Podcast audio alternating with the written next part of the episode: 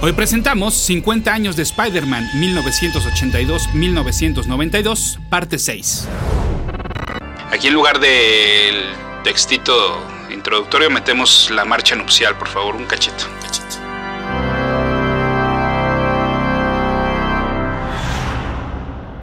Escuchas. Escuchas un podcast de Dixo.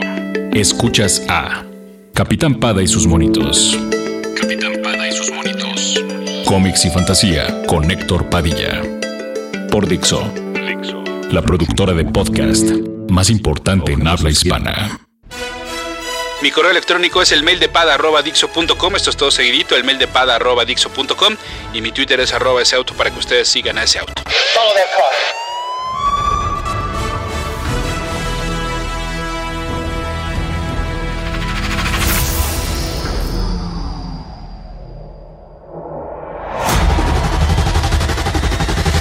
La última vez que vimos a nuestro héroe, siempre había querido decir eso. salía de la muerte de Jindy Wolf, el descubrimiento de la verdadera identidad del Hobgoblin, su eventual fallecimiento y a su sucesor. Vale la pena mencionar que la manera en la cual nos revelaron que el nuevo duende era Nit Leeds no fue bien recibida en su momento por los lectores. Sin embargo, en una entrevista en el 2009, el escritor Peter David defendió su historia, argumentando que de haberlo hecho en una batalla climática enfrentándose a Spider-Man, sería la típica historia que ya habíamos visto en el mundo de los superhéroes, mientras que un archivillano siendo descubierto en un flashback y además después de que ya había muerto, era algo sin precedentes y bastante sorpresivo. Y ustedes recordarán que en el camino a este desenlace apareció un personaje del cual no les había platicado mucho, pero sería protagonista de la siguiente historia. Me refiero al forastero, The Foreigner. Se trata de una creación del mismo escritor Peter David, aunque la primera vez que supimos de él fue por medio de su voz en una llamada telefónica en el Web of Spider-Man número 15, escrito por David Michelini, y que salió a la venta en febrero de 1986. Al siguiente mes, en el Peter Parker de Spectacular Spider-Man 116, ya lo vimos de cuerpo completo y escrito por su creador. No es un personaje que use un traje llamativo ni tiene superpoderes, pero sí es un peligroso mercenario y asesino con un amplio conocimiento de combate a cuerpo a cuerpo y armas. Ustedes recordarán que fue él quien mandó matar a Nidlitz y que en su momento el editor de los títulos arácnidos quería que él fuera el nuevo duende. Además, sus manipulaciones se extienden por diferentes caminos dentro de los personajes del hombre araña. Por ejemplo, apostó con el villano Chance a que éste no podía matar a Spider-Man y pues ganó. Por otra parte, la gata negra le robó el famoso cuadernillo dorado surgido en la Secret Wars 2, pero para su mala suerte, irónicamente, esto ocurrió justo cuando el hombre araña estaba de visita con el Doctor Strange. ¿Por qué? Bueno, pues porque los superpoderes de Black Cat seguían afectando la vida del héroe. Y entonces acudió al amo de las artes místicas para que le quitara esta aura de mala suerte. Lo que nunca imaginaron es que esto afectaría directamente al origen, y entonces la agarraron en un mal momento, justo cuando se enfrentaba a los achichincles del forastero. Cuando Peter le confesó lo que había hecho, pues Felicia lo corrió de su casa argumentando que casi se muere por sus sabias decisiones. El Foreigner no iba a dejar que cualquier ladrona se entrometiera en su vida, por lo que entonces contrató a Sabretooth, el villano de Wolverine, para matar a la gata. A pesar de todo, Spider-Man llegó para rescatarla. Y luego hubo, hubo eh, revancha entre los tres, pero ya con una nueva Black Cat, porque a pesar de lo que se creía en un inicio, no había perdido del todo sus poderes, sino que más bien se habían transformado. Y hasta le fue mejor, porque no solo su agilidad y habilidad para pelear eran mejores, sino que ahora tenía garras retráctiles. Así con todo un nuevo traje, que ya les había mencionado, ¿se acuerdan? Peleó nuevamente con Sabretooth para salvar a Peter, pues el villano lo había rastreado hasta su departamento. Felicia le estaba regresando el favor, pero nada más, pues en una escena digna de capítulo de Friends, la exnovia ya hasta había tirado las fotos que tenía del hombre araña al mar. Lo malo es que al final de ese número, el espectacular 119, vimos cómo la Black Cat se besaba con el forastero. ¿Qué? Capitán Pada y sus monitos. Pues sí, para mantener eh, el teatrito, la nueva parejita provocó que explotara el departamento de Felicia. A Peter no le quedó de otra más que darle alojamiento en su casa, nada tonto, y entonces darse uno que otro besito cada que pudieran. A pesar de que oficialmente no era nada, esto por supuesto provocaba celos en su mejor amiga, Mary Jane. El forastero les aseguró que el que había hecho explotar el departamento era una nueva versión del villano Blaze, quien, bueno, claro, era otro tipo al servicio de The Foreigner. Además, disfrazado, este se metió a la cárcel para matar a Blaze una vez que los héroes lo habían capturado y entonces se le echó la culpa al hombre araña. La Black Cat cambió de nuevo de traje y con su nueva ropita la cachó em, Peter. Peter la cachó hablando por teléfono con el forastero y como cínicamente le decía que el hombre araña no sospechaba nada. Ya estamos en mayo de 1987 y en el Spectacular 129 se dio por fin un gran enfrentamiento entre The Foreigner y Spider-Man. A pesar de lo que crean, el primero sí que le dio batalla, pues eh, comer sus espinacas le daba una fuerza ligeramente más arriba que la de un ser humano normal. Por eso, luego nos enteramos que había podido entrar a la celda de Blaze. Pero no contó que había alguien ahí tomándole fotos. Felicia. ¿O cómo? Bueno, todo esto se lo explicó la gata negra a Peter en una carta que le llegó una vez que ambos villanos pudieron escapar, después de que Black Cat le entregó las fotos a la policía, las cuales pues limpiaban el nombre de Spider-Man. Felicia sí quería vengarse de Peter, pero en el camino se volvió a enamorar. Por eso dejó que escuchara la llamada con el forastero. Como este seguramente no iba a dejar eh, pues pasar las cosas así, pues la chica del cabello plateado decidió salir del país, tomarse unas vacaciones en crucero y dejar descansar por un buen rato a la gata negra. Esto provocó que Peter buscara nuevamente a Mary Jane, pero ahora sí, de manera definitiva. Capitán Pada y sus monitos. Y me tengo que ir un poco para atrás a 1985 y específicamente a agosto, mes en el cual salió el Amazing Spider-Man Annual número 19, que trae una bellísima portada a cargo de Mary Wilshire y John Romita Sr. En esta se muestra a Mary Jane abriéndose el saco y vemos cómo debajo porta el disfraz del hombre araña. Un cintillo avisa, este es un trabajo para... El guion corrió a cargo de la escritora Louise Simonson y los dibujos de la mencionada Mary. En esta aventura debutó Alistair Smiley, el hijo de Spencer Smiley, aquel creador de los robots mata arañas, y cuya exposición a elementos radioactivos de sus creaciones lo habían matado. Alistair culpaba pues al superhéroe de la muerte de su padre, obvio, si no no sería una historia de Spider-Man y entonces obvio buscaba venganza.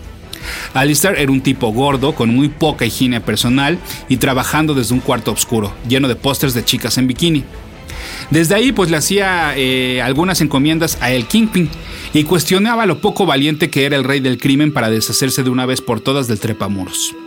El villano decidió correrlo, pero Alistair tenía un as bajo la manga, de su playera sudada y que olía a cebo. No solo había insertado un rastreador en el sombrero que el hombre araña le había regalado a la tía May, Así es, el famoso sombrero aparece de nuevo, que ustedes además recordarán que el Kingpin se lo regresa junto con una notita, bueno, pues Alistair eh, le había escondido un rastreador. Sino que además también este tipo tenía listo un nuevo Spider Slayer, que más que un robot se trataba de una nave con diferentes brazos y que sería conducida por él mismo. Mary Jane se encontraba comiendo con las tías, es decir, con May y la suya, Anna. La señora Parker portaba el sombrero que le había regalado su sobrino, pero Ana se lo estaba chuleando y dijo, pues a ver, pruébatelo, a ver qué tal se te ve. Pues en ese momento las tenazas de la nave de Smiley rompieron las ventanas del restaurante y atraparon tanto a Ana como a Mary Jane. Mientras las llevaba de regreso a su guarida, el sujeto llegó a una brillante conclusión, que la pelirroja era Spider-Man, porque la del sombrero era su tía. Lo del brillante lo dije sarcásticamente porque al parecer el tipo era un genio para fabricar robots y armamento, pero hasta ahí. Lo peor es que esa no era toda su deducción, sino que concluyó, perdón, que el mismo Spider-Man era brillante, porque qué mejor manera de esconder su identidad secreta que hacerse pasar por un hombre y que seguramente lo hacía utilizando un exoesqueleto de anatomía masculina y que al mismo tiempo pues esto le daba sus superpoderes. En cuanto el verdadero Spider-Man se enteró de la situación, llegó al restaurante y se dio cuenta del rastreador en el sombrero. Obviamente fue al edificio del Kingpin para reclamarle, pero este no tuvo reparo en confesarle a que sí, que había sido Alistair, el hijo de su viejo enemigo, a quien se le había ocurrido pues esta trampa. Por su parte, Mary Jane le dijo al marrano que sí, que ella era Spider-Man y que le revelaría dónde estaba su traje mecánico si la llevaba al lugar.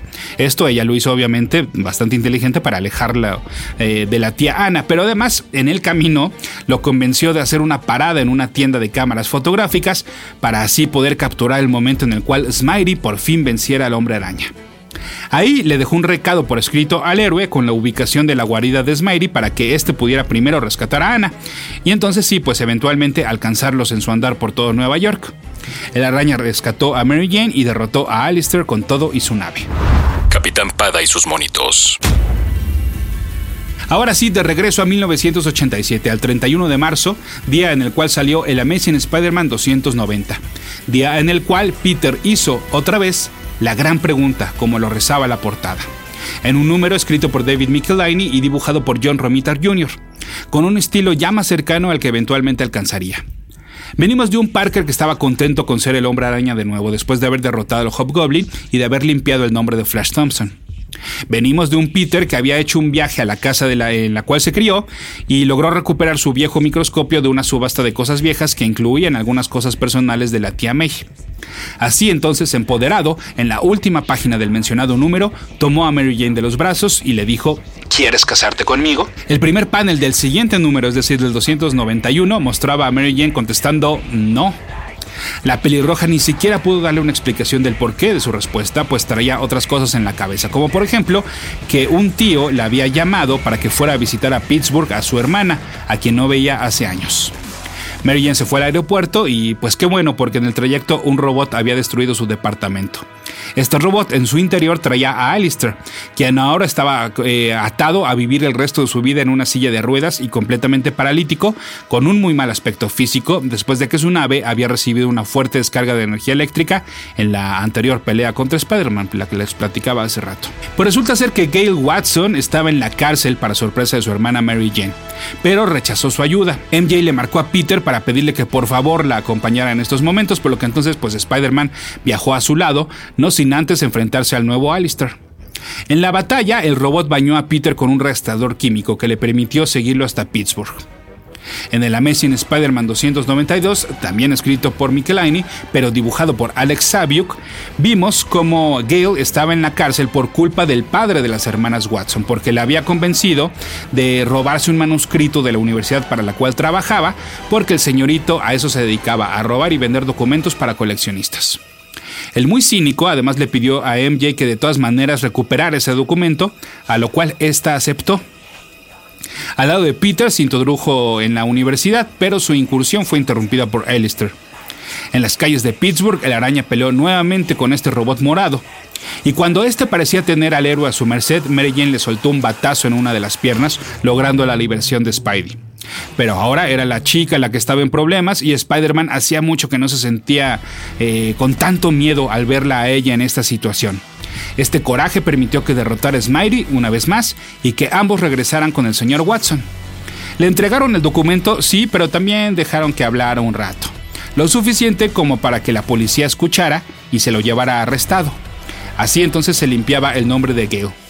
Lo curioso es que este plan lo desconocía Peter porque él había decidido apoyarla pasara lo que pasara, aunque sabía que era una mala decisión. Ya después Mary le dijo pues que era un plan con, con maña. Todo esto entonces, más el enfrentamiento con Alistair, provocaron que se dieran cuenta de que se necesitaban. Y entonces Mary Jane estaba, ahora sí, lista para decir, Sí, Peter, eres tú. Acepto. Capitán Pada y sus monitos.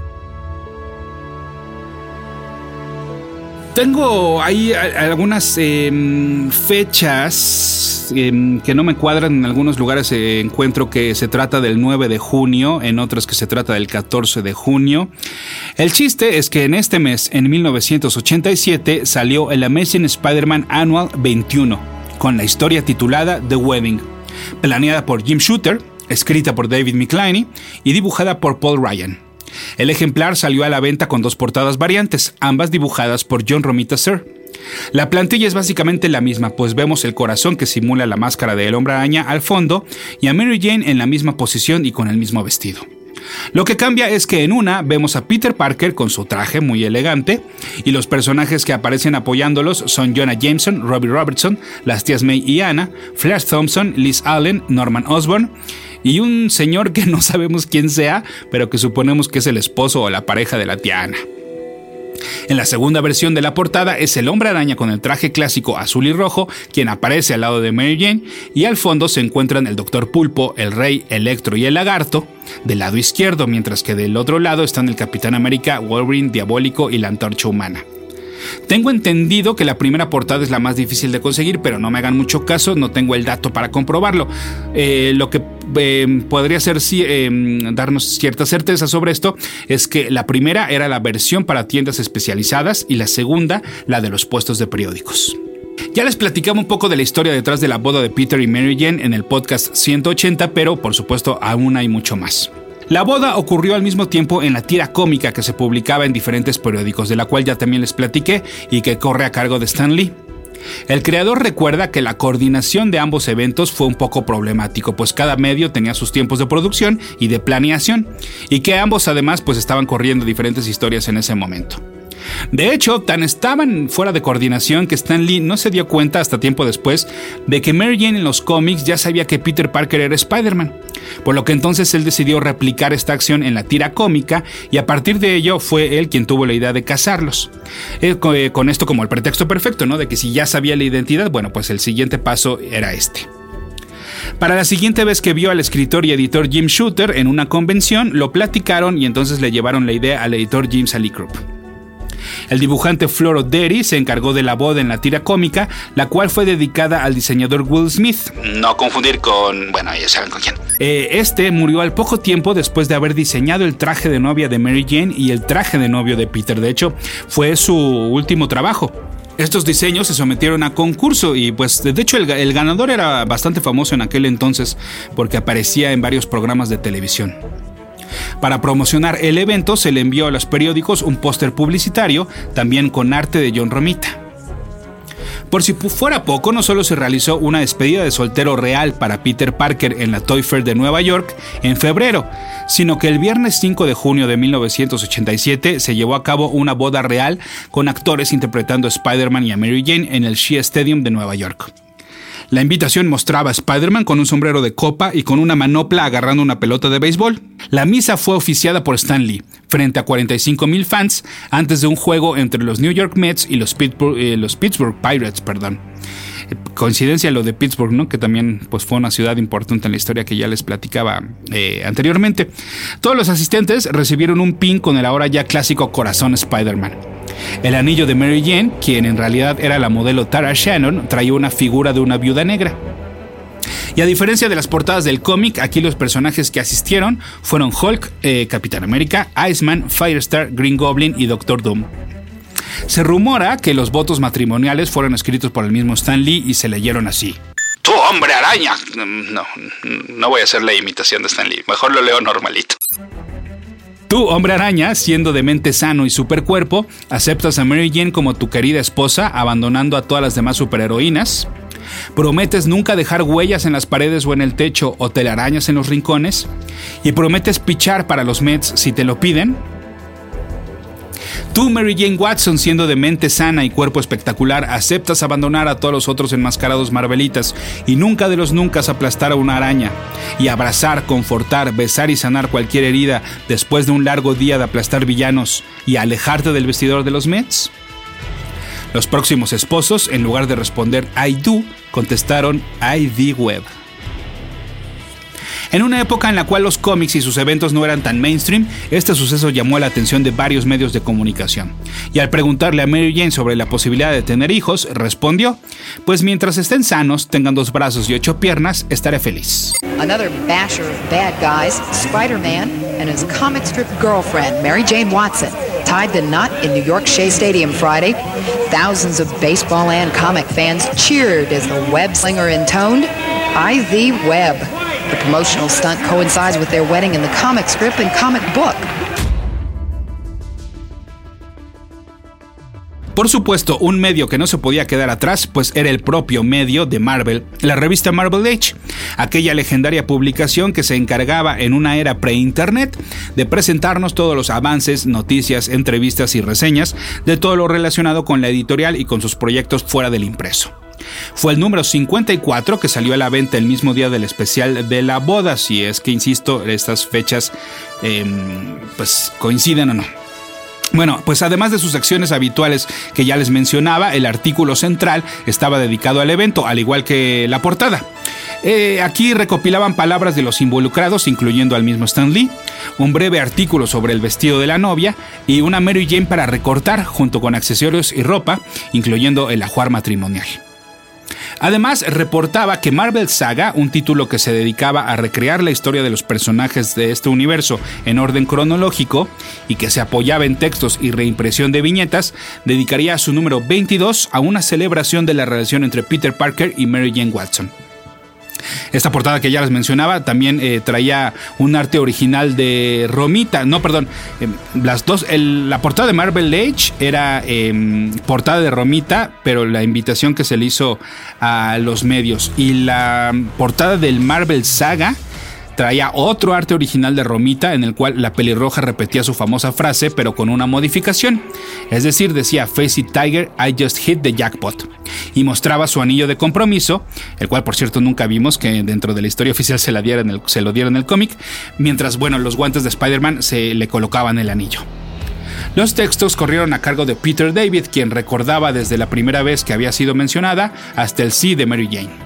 Y de regreso a Marvel Age, la publicación también nos platicó cómo había estado la mencionada despedida de soltero e incluía una reproducción del arte de la invitación en la cual veíamos al héroe echándose un clavado en un pastel de boda y jugando con las palabras Spidey's taking the plunge. Y es que este evento fue mucho más privado, sobre todo eh, pues los asistentes fueron aquellos involucrados e interesados en adquirir alguna licencia de los personajes de Marvel. Fueron aproximadamente unas 600 personas quienes testificaron cómo actores, actrices y hasta gente del staff de Marvel personificaron a El Hombre Araña, El Hombre de Hielo, Estrella de Fuego, Hulk y la Mujer Araña. El maestro de ceremonias era el Capitán América y todo en realidad se trataba de un gran sketch presentado en vivo bajo el guion de Jim Shooter, en el cual el duende verde saltaba de sorpresa del pastel de bodas, para luego darle la bienvenida a Mary Jane a la fiesta. Este número de Marvel Age también reimprime el guion del sketch y por último la contraportada trae un arte también alusivo a la boda por un artista cuyo firma desconozco. Es un rayito. ¿Alguien ubicará esta firma? ¿Quién sabe? Capitán Pada y sus monitos. En la próxima entrega de esta saga les voy a platicar cómo estuvo la boda ya en el cómic, al igual que la luna de miel. Conoceremos el primer gran trauma que enfrentó el recién matrimonio y nos acercamos peligrosamente al final de la década de los 80, lo cual solo quiere decir dos cosas, Venom y Todd McFarlane.